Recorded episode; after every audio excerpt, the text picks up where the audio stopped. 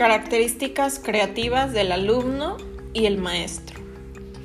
El siglo XXI ha cambiado.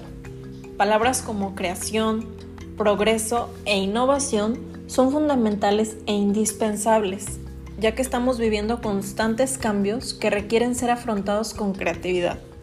Sí, creatividad. Debemos saber que el sinónimo de creatividad es originalidad.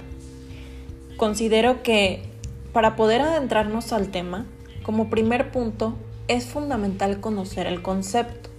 Para ello fue necesario indagar y ver desde el punto de vista de autores. Es así como lo expresa Chaplin. La creatividad es la capacidad de innovar, de inventar, de reunir elementos de una forma en la que no lo habían sido nunca anteriormente, favoreciendo con ello su valor o belleza. Favorecer.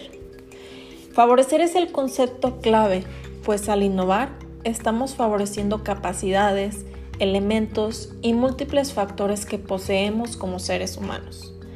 Ahora bien, Einelt nos dice que para hablar de alumnos creativos, maestros creativos, artistas creativos, se trata de un enunciado tipológico, persona creativa.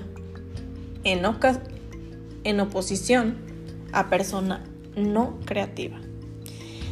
Es por ello que no tendría que hablarse de personas creativas, sino de comportamientos creativos.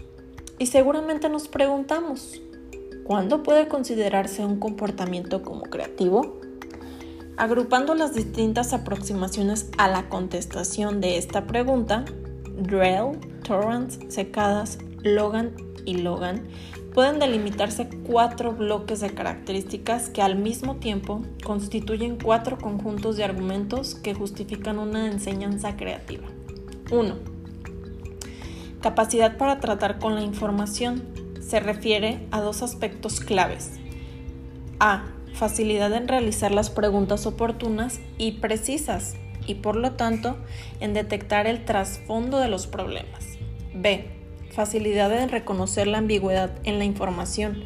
Ello tiene como consecuencia una mayor efectividad en el estudio y en la observación y una especial destreza en la lectura, entre líneas que propiciarán la toma de posturas críticas.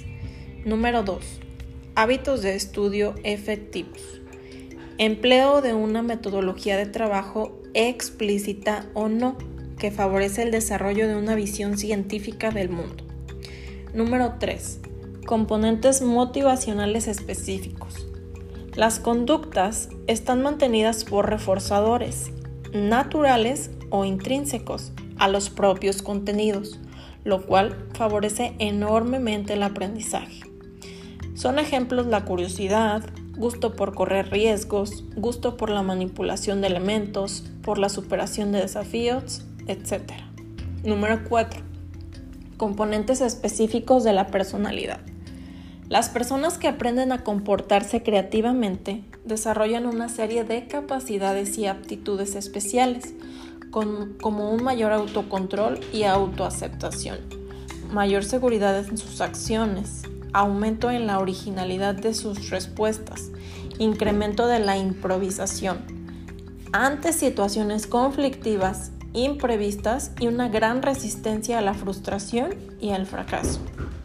Para lograr lo antes mencionado, Darrow y Vanell mencionan que para el desarrollo de esquemas creativos de conducta para la resolución de problemas es necesario enseñar mediante la investigación y aprender mediante el descubrimiento. En este sentido, el alumno utiliza sus propios recursos, y va a su propio ritmo de aprendizaje. Es aquí, como docentes, vamos favoreciendo la autoevaluación. El alumno compite consigo mismo. El niño debe sentir libertad de crear.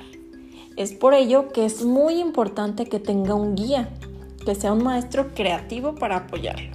Esto es, no hay que reprimir la creatividad en el niño, pero no basta con dejarlo que bata sus alas en el vacío. Considero que no hay docentes que realmente amen su carrera y que no quieran o estén deseosos de superarse. Un docente creador será un docente progresista y comprometido a su labor. Como docentes se nos presentan retos inimaginables. Retos que sea cual sea su dificultad, nuestro deber es asumirlos con responsabilidad, utilizando las herramientas que día a día vamos adquiriendo. Entre ellas, la creatividad, algo clave y fundamental para el maestro de hoy en día. La educación está requiriendo y exigiendo personas innovadoras y creativas, aptas para enfrentar este nuevo mundo como un desafío más, no como una carga o problema. Seremos los guías de los alumnos para encaminarlos en el mundo de la creatividad, en el mundo del siglo XXI.